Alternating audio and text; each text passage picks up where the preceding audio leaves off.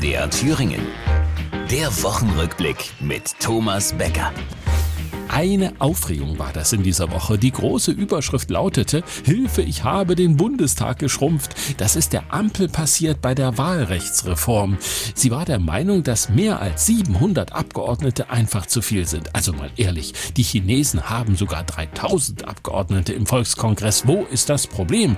Das kann ich euch sagen, sprach da der Dobrindt. Er ist bekanntlich der Interessenvertreter von CSU und Linkspartei. Durch die Abschaffung der Grundmandatsklausel Klausel wollen sie die Linke aus dem Parlament drängen. Und schlimmer noch, das Existenzrecht der CSU in Frage stellen. Einschließlich des Privilegs von Überhangmandaten zu profitieren. Außerdem hat Schwarz-Gelb 2011 eine Wahlrechtsreform durchgesetzt, die das Bundesverfassungsgericht direkt kassiert hat. Und das muss man doch auch der Ampel zugestehen.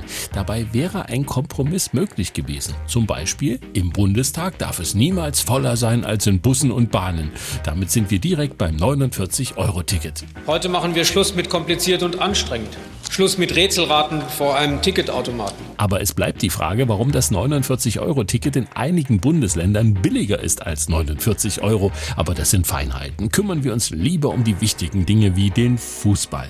Da sind deutsche Mannschaften zuletzt reihenweise aus dem Europapokal geflogen, weil einige Spieler besser Handball als Fußball gespielt haben. Ich finde, es war eine sehr harte Entscheidung, da Elfmeter zu geben. Anders ausgedrückt, gegen die deutschen Mannschaften wurde zuletzt Handelfmeter gepfiffen, sobald ein Spieler im Strafraum die Hand aus der Hosentasche genommen hat.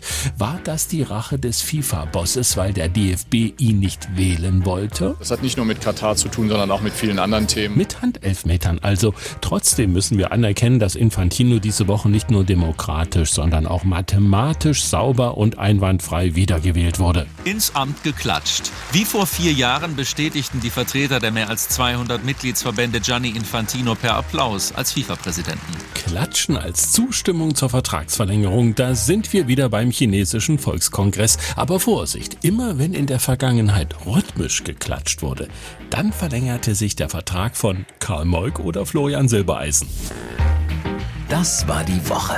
Der Wochenrückblick mit Thomas Becker. Auch als Podcast unter mdrthüringen.de.